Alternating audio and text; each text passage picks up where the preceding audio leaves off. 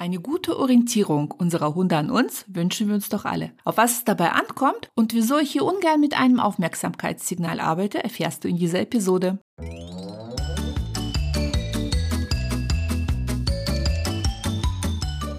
Herzlich willkommen im Hundepub, ein Ort für Hundepubertätsgeplagte.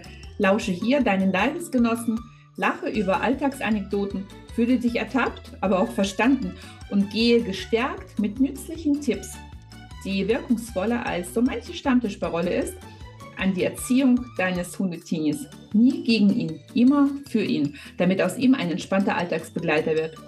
Mein Name ist Eri, ich bin Trainerin für Menschen mit Junghund und freue mich sehr, dass wir die nächsten Minuten miteinander verbringen.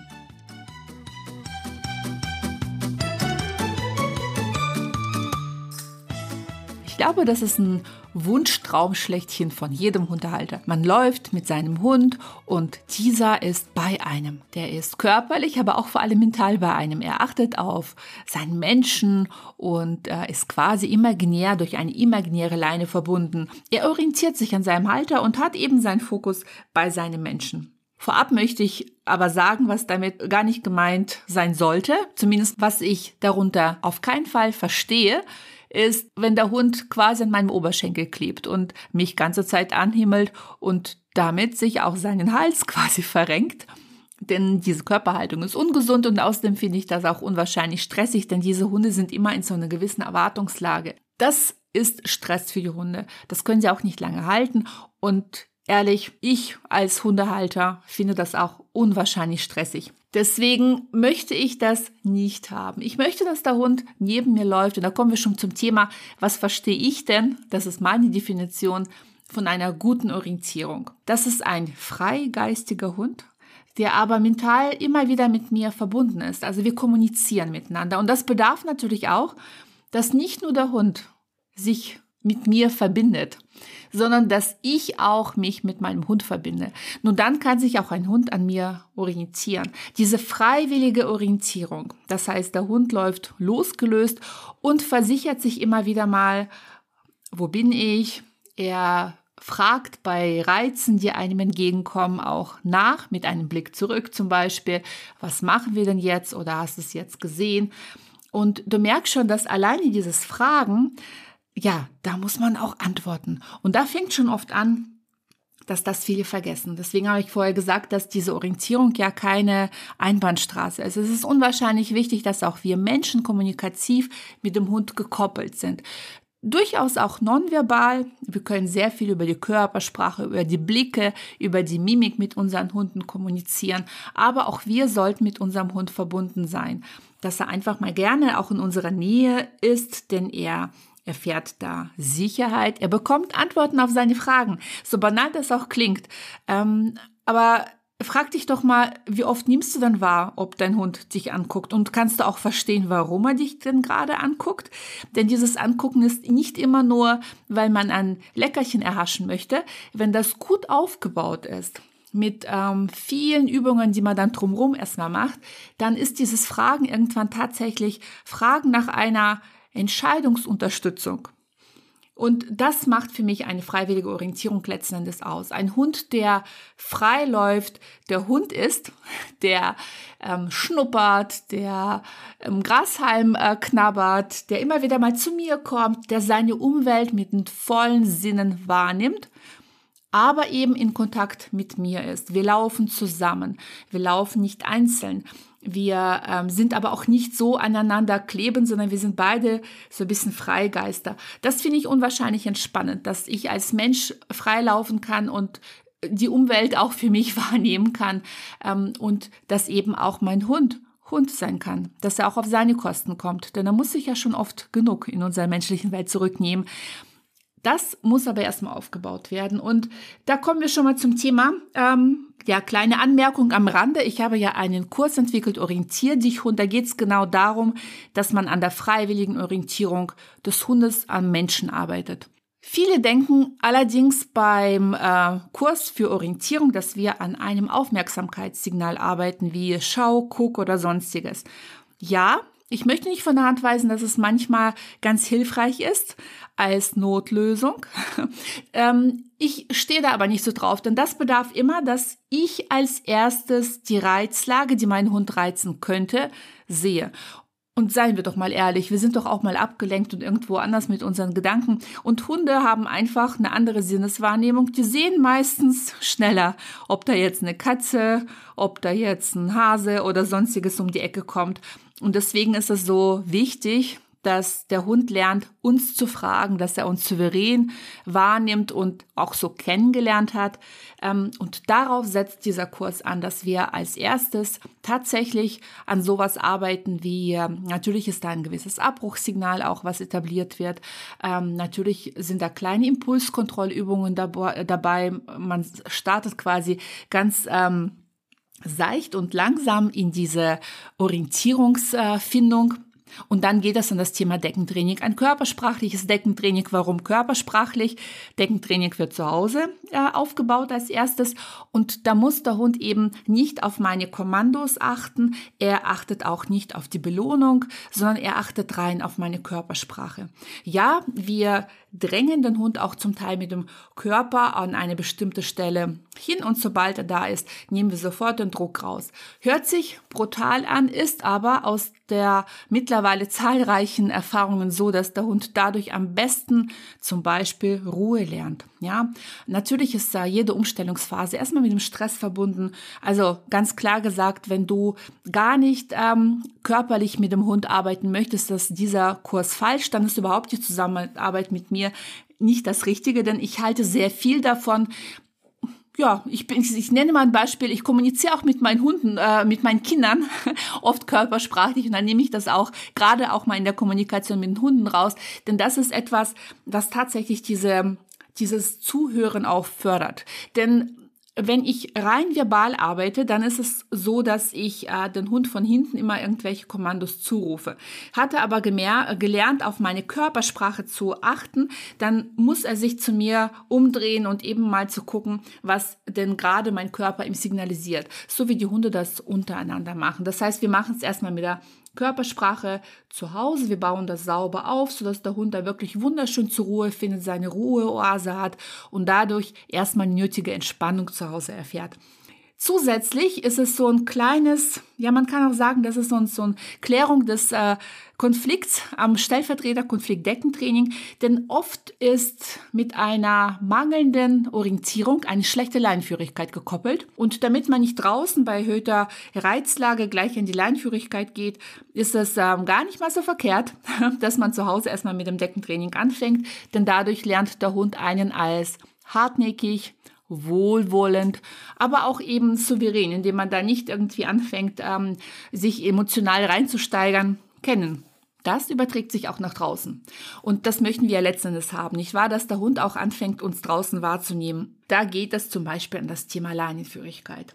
Ich baue ganz gerne, weil es einfach für viele, viele Hunde funktioniert, ähm, dass man das Thema hinter mir erstmal aufbaut. Auch körpersprachlich und man merkt auch da, dass sehr viele Hunde da relativ schnell in die Entspannung kommen. Das Schöne am Hinter mir, wieso ich da einfach mit dem Hinter mir anfange und nicht gleich mit der Leinenführigkeit, mit diesem bei mir, bei Fuß laufen. Im Hinter mir darf der Hund Hund sein.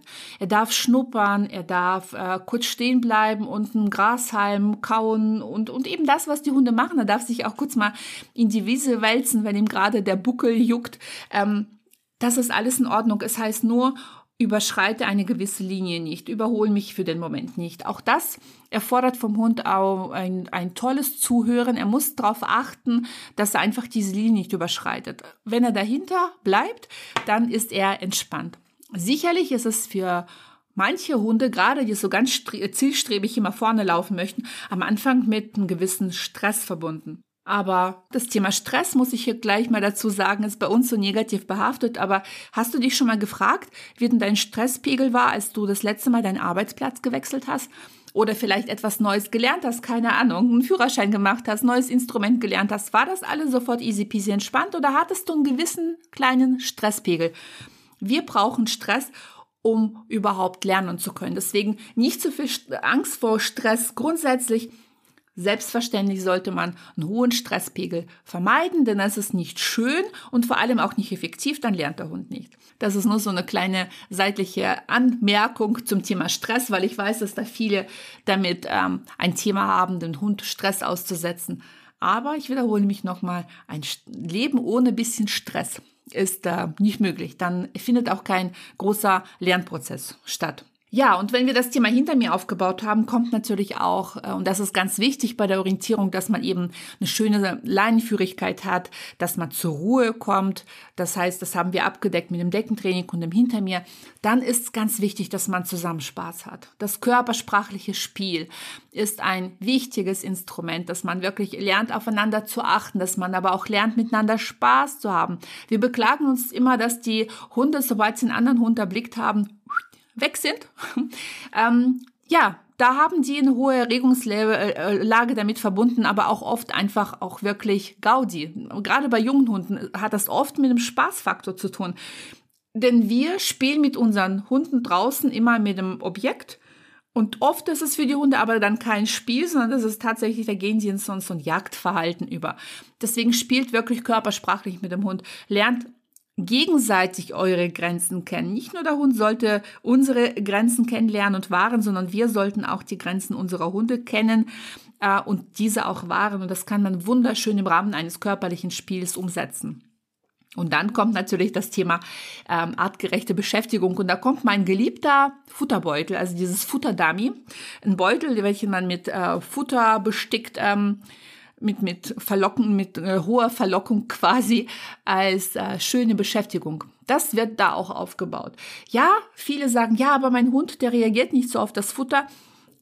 Auch für solche Hundetypen ist der Futterbeutel oft dennoch eine tolle Wahl, denn es geht ja nicht darum, dass man dann mit Futter quasi belohnt, sondern die Belohnung ist das Suchen, das Suchen des Futters, das Suchen des äh, Beutels und fast alle Fast alle Hunde lernen mit der Zeit, diesen sogar zu apportieren. Dann hat man auch eine kleine Beschäftigung und Futterbeutel bietet eine wunderschöne Beschäftigung, die in Kooperation mit dem Menschen stattfindet. Ein schönes, schönes Instrument. Und natürlich gehört zu einer guten Orientierung auch ein guter Rückruf. Und äh, im Rahmen so eines Online-Kurses äh, gibt es natürlich jetzt ähm, eine Methode, die bei verfressenen Hunden fast immer funktioniert. Und das sind ja über 80 Prozent der Hunde sind einfach nur Futter ähm, getrieben oder Futter mit Futter zu motivieren. Da ist natürlich Pfeife die beste Wahl, die man dann einfach sehr schnell aufbauen kann, das sogenannte Notfallrückruf. Damit ist das Paket fast schon perfekt. Da gibt's noch paar kleine Übungen, dass man zum Beispiel dieses auf Abstand halten, körpersprachlich etwas für sich zu untersuchen, ähm, mit dem Hund viel mehr zu kommunizieren, Eskalationsstufen der körpersprachlichen Kommunikation und so weiter und so fort. Und natürlich ein ganz, ganz wichtiges Instrument, das habe ich vorher zwar grob erwähnt, aber nicht gesagt, dass es zum Beispiel auch im Rahmen des Kurses ist, dass man dann gesagt bekommt, wie das genau geht, dass man die Kommunikation über Blicke auch schärft, dass man die Blicke des Hundes wahrnimmt, dass man auch äh, mit eigenen Blicken mit dem Hund kommunizieren kann. Und das führt dazu natürlich, dass der Hund lernt, sich an einem zu orientieren. Und jetzt kommt nämlich die nüchterne Erkenntnis. Es ist so, dass man, der Kurs geht sechs Wochen und danach kann man nämlich wunderschön vieles aufbauen, aber diejenigen, die da nicht dranbleiben, da verpufft oft der Zauber dieses Kurses. Und das ist so schade. Und deswegen möchte ich jeden ermutigen, egal in welchem Trainings, äh, ja, Trainingsstation du gerade dich befindest und, und bei wem auch immer du ähm, mit deinem Hund, Hund erziehst und äh, ob du es selber machst, ob du dir irgendwie bei Kollegen ähm, Gruppencoachings, Einzelcoachings, äh, Online-Kurse, was auch immer gebucht hast. Ganz, ganz wichtig, dass es muss zu eurer Routine werden, zur Routine von dir und deinem Hund. Diese ganzen Inputs, die man bekommt während der Phase, in der Phase der Begleitung, das ist etwas, was man als Input eben bekommt, als Instrumentenkoffer, Werkzeugkoffer, aber die Benutzung des Werkzeugs, dass du einfach mal weißt, wann welches Schräubchen mit welchem Schraubwerkzeug äh, Jetzt habe ich gerade sogar vergessen, wie das heißt. Ihr merkt schon, ich bin in handwerklich jetzt nicht so begabt. ähm, ja, auf jeden Fall mit, mit was genau äh, man da die äh, Schraube nachzieht, ähm, wenn sie sich anfängt zu lockern, ja. Dann äh, das, das, das muss schon du machen, den Instrumenten- oder Werkzeugkoffer aufmachen und dann das richtige Werkzeug rausholen. Und das muss intuitiv passieren. Das ist einfach quasi ins Fleisch und Blut übergeht. Deswegen der, die Hauptzauberformel im Zusammenleben mit unseren Hunden ist das konstante Dranbleiben. Und was sich so schwierig und kompliziert anhört, ist halb so schlimm, wenn man erstmal die Phase der Umstellung überwunden hat. Ja, dann wird alles leichter, schöner und man kann anfangen, das Leben mit Hund zu genießen. Wie sieht es denn mit dir aus? Wie verstehst du die, das Thema Orientierung des Hundes an uns Menschen? Wie definierst du diese Begrifflichkeit? In diesem Sinne, habt einen wunderschönen Tag.